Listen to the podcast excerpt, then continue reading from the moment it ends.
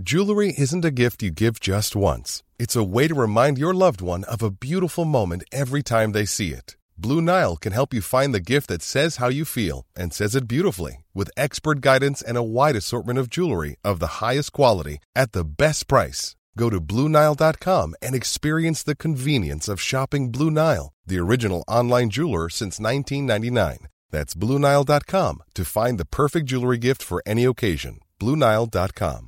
Hey, I'm Ryan Reynolds. At Mint Mobile, we like to do the opposite of what Big Wireless does. They charge you a lot, we charge you a little. So naturally, when they announced they'd be raising their prices due to inflation, we decided to deflate our prices due to not hating you. That's right. We're cutting the price of Mint Unlimited from $30 a month to just $15 a month. Give it a try at mintmobile.com slash switch. $45 upfront for three months plus taxes and fees. Promote for new customers for limited time. Unlimited more than 40 gigabytes per month. Slows. Full terms at mintmobile.com.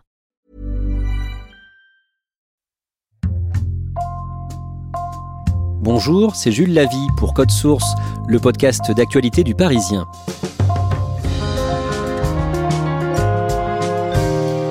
Ça fait plusieurs semaines qu'à Code Source, on voulait donner la parole aux restaurateurs et restauratrices dont le travail est à l'arrêt à cause de la crise sanitaire.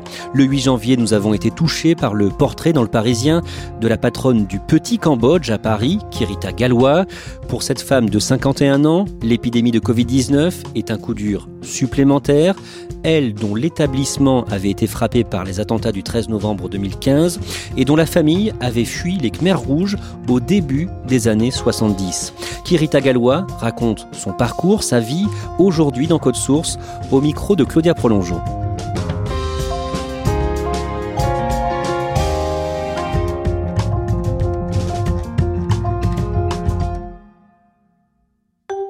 Kirita Gallois est arrivée en France en 1972.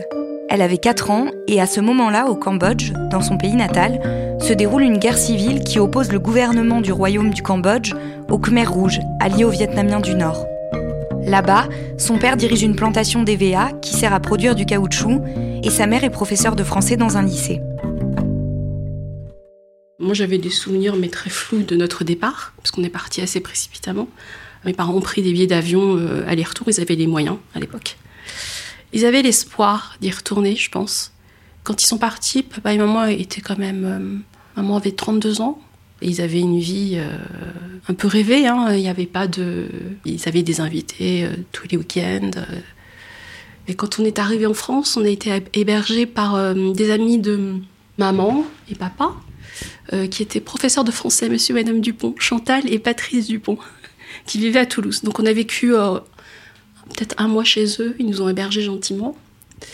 Et par la suite, papa, en, lisant le journal, cherchait du travail. il a trouvé donc cette annonce et il contacte la personne. C'est monsieur Jean Bruel, qui était le PDG des bateaux mouches. La famille part donc s'installer dans une petite commune à côté de Mantes-la-Jolie, en banlieue parisienne.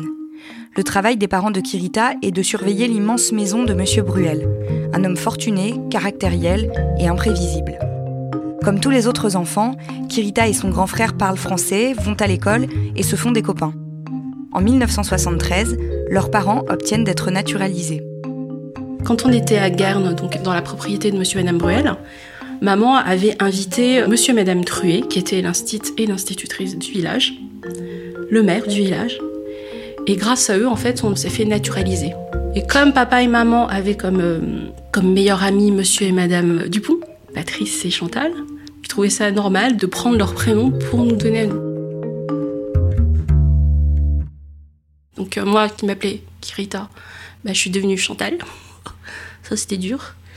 Et mon frère, c'est devenu Patrice. Ma maman, euh, Marie-Josée, parce qu'elle a été élevée chez les sœurs à Kep, au Cambodge. Et du coup, c'était, voilà, Marie-Josée. Et papa, comme il est né le 25 décembre, c'était Noël. Donc, c'est nouveau nom, nouveau baptême, entre guillemets. Et du coup, à l'école, bah, c'était compliqué parce que maman me dit euh, bah, maintenant, bah, Kirida, on t'appellera Chantal, tu feras attention. Et évidemment, au bout d'un moment, la maîtresse, elle m'appelle Chantal, et puis moi, je réponds pas. Je la regarde, je lui dis, mais elle est folle, hein. pourquoi elle fait ça? Après, elle insiste. Aujourd'hui, j'ai fait euh, des démarches pour euh, retrouver Kirita, et ça a été accepté. Et vous êtes restée Chantal combien d'années alors? Eh bien, de 1973, je crois, euh, jusqu'à 2020. De Monsieur Bruel, Kirita garde aussi le souvenir des meilleures vacances d'été qu'elle ait jamais passées. Avec sa famille, il se rendait près de Carcassonne, dans son grand domaine, où lui vivait dans la belle maison et eux en avaient une petite juste à côté. Mais ces sautes d'humeur étaient difficiles à supporter pour les parents de Kirita, qui finissent par se lasser. Il décide alors de s'installer à Paris, dans le 15e arrondissement, et d'ouvrir une petite épicerie qui devient vite un petit restaurant où l'on vend des plats cambodgiens. Quand on a ouvert euh, le petit boui-boui euh, qui était au 44 boulevard Montparnasse, il nous avait donné euh, des chaises en, plastique qui s'accrochaient sur le côté, des tables en métal sous lesquelles on avait mis un chauffage. Donc c'était la seule table que les gens voulaient parce qu'elle était chaude. On bricolait, les gens nous apportaient des tables, des chaises. Parfois, les gens venaient à... Parce que c'était tout petit, c'était un truc tout en couloir. Ça disjonctait, c'était vraiment un gros bazar. On avait fait un premier menu, c'était moi, j'avais fait ça sur une machine à écrire pourrie. Mais c'était un premier menu, premier jet, euh, rouleau de printemps, euh, boboon, riz poulet, soupe numpen, soupe au bœuf. Et ça a cartonné. Et délice banane déjà qui existait chez nous. Et ça marchait super bien. Vraiment, les gens, euh, c'était du bouche à oreille. Et les gens venaient avec énormément de plaisir. Ils kiffaient ma mère. Les parents de Kirita travaillent beaucoup, au point d'avoir fait installer une mezzanine dans leur restaurant pour pouvoir y dormir. Avec son frère, elle s'épanouit dans cet univers épicé et chaleureux. Kirita aide sa mère en cuisine, et quand elle a des difficultés en maths au lycée, elle trouve toujours des clients pour lui donner un coup de main. Pour payer ses études, Kirita trouve un premier job dans un grand magasin. C'est là qu'elle rencontre Christian, et ils tombent éperdument amoureux. Le boulot d'été devient un boulot de l'année aussi, Kirita et Christian passent de plus en plus de temps ensemble, et ils finissent par s'installer dans un studio du 10e arrondissement qui appartient au père de Christian, à seulement quelques rues de l'avenue Richerand où est situé aujourd'hui le restaurant Le Cambodge. À l'époque, c'est une vieille boulangerie qui ne fonctionne plus. Donc on a occupé ce, petit studio, puis en se baladant dans le quartier avec Christian, on a repéré cet endroit. Et, euh, Christian, il me dit, oh, quand même. Hein. Et moi, je dis, ouais, quand même. Hein. Les deux amoureux décident alors de louer ce local pour y monter eux aussi un restaurant, le Cambodge. Les parents de Kirita ont fermé le leur il y a 4 ans, en 1992, et ils leur proposent de les aider. J'ai regardé, je savais faire, mais euh, il fallait quand même se mettre dedans et tout. Et donc effectivement, papa et maman m'aidaient. Et euh, bah, ça se passait pas super bien parce que maman est un très fort caractère et me tapait tout le temps dessus. Elle m'envoyait des galettes dans la tronche. C'était. et de prof, eu des bananes dans la gueule aussi. C'était waouh, elle était ça le caractère. Donc il y avait des jours où on boudait. Ma mère boudait. Mais finalement, il y avait quand même de l'amour, hein. c'était l'amour vache. À l'époque, le quartier est loin d'être aussi animé qu'aujourd'hui. Le Cambodge a malgré tout quelques clients qui semblent contents de ce qu'ils trouvent au restaurant. Kirita et Christian s'installent au-dessus de l'établissement, ont deux enfants et continuent à travailler comme des fous. Les années 2000 et les travaux dans le quartier amènent de plus en plus de magasins et de clients. Au Cambodge, consacré par quelques articles de journaux, on accepte de faire la queue jusqu'à deux heures pour avoir le plaisir de manger les plats de Kirita. Je fais ça euh, par amour de la nourriture parce que maman me l'a, mes parents me l'ont transféré et euh, transmis plutôt. J'aime manger et j'aime donner de l'amour à travers la nourriture. C'est vraiment un truc euh, depuis toujours. Et malheureusement, quand, quand on a trop de monde comme ça, ben on, finit par être relativement désagréable parce qu'on est obligé de dire aux gens, écoutez, il y a une heure et demie d'attente.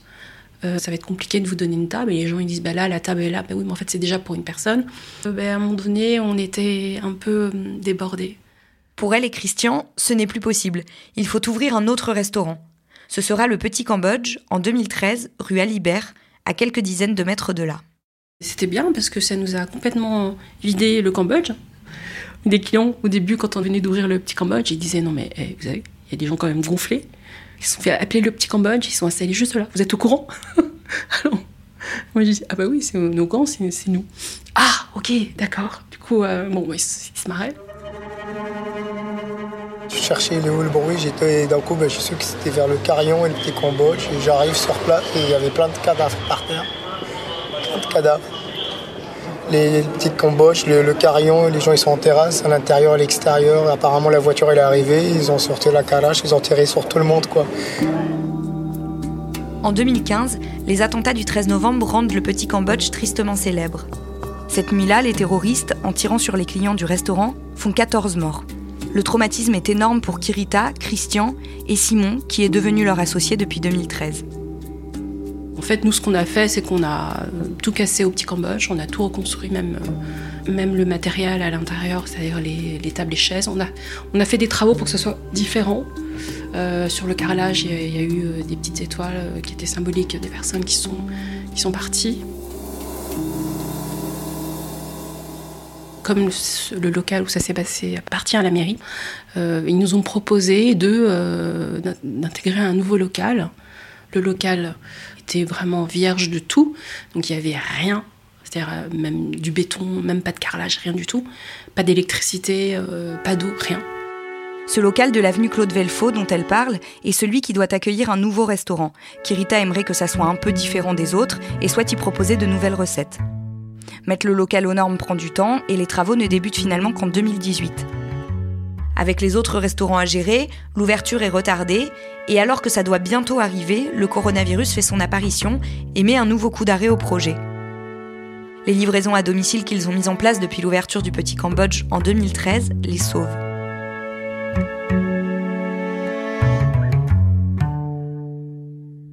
Heureusement, euh, on a encore les, les livraisons, pourvu que ça dure. Euh, qui nous permettent de, continuer. Euh, le Cambodge euh, a été fermé parce que, au niveau des charges, les charges sont beaucoup trop lourdes. Si on regarde sur la totalité de, l'année, on s'en sort tout juste. Mais voilà, c'est un coup dur sur le moral, sur, pour tout le monde. Hein. En novembre 2020, presque 5 ans jour pour jour après les attentats, un nouveau coup dur frappe Kirita et ses associés. Le 16, ils apprennent qu'un groupe de squatteurs s'est installé deux jours plus tôt dans le local de l'avenue Velfo. Militants anti-gentrification comme ils se définissent, ils ont pour ambition de reprendre le local à la ville afin d'héberger ceux qui en ont besoin plutôt que d'ouvrir un nouveau restaurant. Ça nous a un peu plombé euh, cette histoire, de se dire qu'il faut encore euh, se battre pour essayer de s'en sortir, c'est chiant. De toute façon, tout ce qu'ils voulaient, c'est faire parler d'eux euh, sur notre dos et c'est vraiment déplorable parce qu'on on n'est pas là pour faire de la politique, on veut juste travailler. Soutenus par leurs avocats, Kirita et ses associés obtiennent le 4 janvier que la justice ordonne l'évacuation des lieux. Le 13, un peu plus d'une semaine après, alors que les locaux sont toujours occupés, la police intervient pour déloger les squatteurs. Kirita et ses associés peuvent réintégrer les lieux et remettre enfin leur propre serrure sur la porte.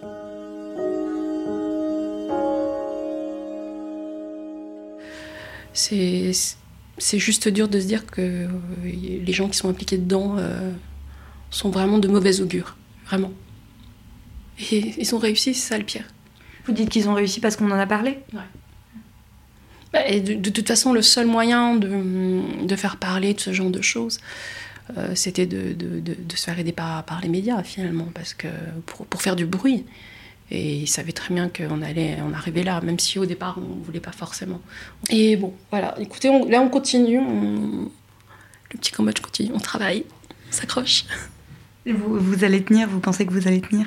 Je sais pas. Je sais pas du tout. Je sais, je sais même pas si on va réouvrir. Euh, je pense qu'on va réouvrir, mais ça va pas être dans un. Pas tout de suite. Hein. Vous, vous, tablez sur une réouverture quand, vous? Euh, Nous, on, on pensait au mois de mai je dirais avril-mai, quand il fera beau, parce qu'il y aura les terrasses à nouveau. Mais bon, j'y crois moyennement. Parce que je sais que déjà, au niveau des concerts, des spectacles et tout ça, il y a plein de, concerts qui ont été reportés ou même annulés. Donc euh, j'imagine que les restaurants, c'est à peu près du même acabit. Hein. Et si c'est avril-mai, vous tiendrez jusque-là? Je sais pas du tout. On verra. J'espère. Pour l'instant, on est encore là.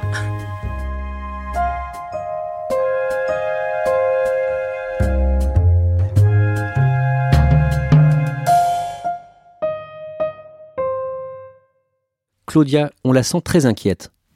Oui, elle est très inquiète, effectivement. Elle craignait qu'il euh, y ait de nouvelles restrictions. C'est le cas euh, maintenant puisqu'il y a un couvre-feu à 18h. Donc c'est vrai que pour eux, ça réduit euh, fortement les plages de livraison. Et bon, comme elle me le disait, elle n'est pas du tout sûre de s'en sortir. Elle essaye, ils veulent garder tous leurs salariés et ils croisent les doigts pour que ça fonctionne. Est-ce que Kirita Galois est déjà retournée au Cambodge Elle y est retournée deux fois. Une première fois avec ses parents, euh, quand elle était petite, avec ses parents et son frère. Elle, m'a dit que ça avait été extrêmement éprouvant pour ses parents. Et puis elle y est retournée, elle, avec son mari et ses deux enfants, euh, plus récemment en 2005. Euh, elle a évidemment goûté la cuisine cambodgienne telle qu'elle se fait là-bas. Et pour l'anecdote, c'est assez marrant parce qu'elle a trouvé que c'était très bon, mais elle trouvait qu'il manquait quelque chose. Et elle pense que euh, la guerre a, a modifié euh, les traditions là-bas, alors que elle, dans sa famille, les a gardées. Et elle pense que c'est ce qui fait que ces plats ont, ont peut-être un peu plus de goût que, que ce qu'elle a trouvé là-bas. Et ses parents, dont elle euh, te parle à ton micro, est-ce qu'ils sont encore en vie? Non, ils sont morts tous les deux. Son père est mort en 2013. Sa mère, elle est morte en 2018. Et ils ne sont donc jamais retournés vivre au Cambodge. Merci Claudia Prolongeau. Cet épisode a été produit par Thibault Lambert et Sarah Amni. Réalisation Julien Moncouquiole. N'hésitez pas à nous écrire code source at leparisien.fr ou à nous interpeller sur les réseaux. Code source est le podcast d'actualité du Parisien, disponible chaque soir du lundi au vendredi. Pour ne rater aucun épisode, abonnez-vous sur Apple Podcast ou Google Podcast par exemple. Et puis si vous aimez Code Source, dites-le nous en laissant des petites étoiles ou un commentaire sur votre application préférée.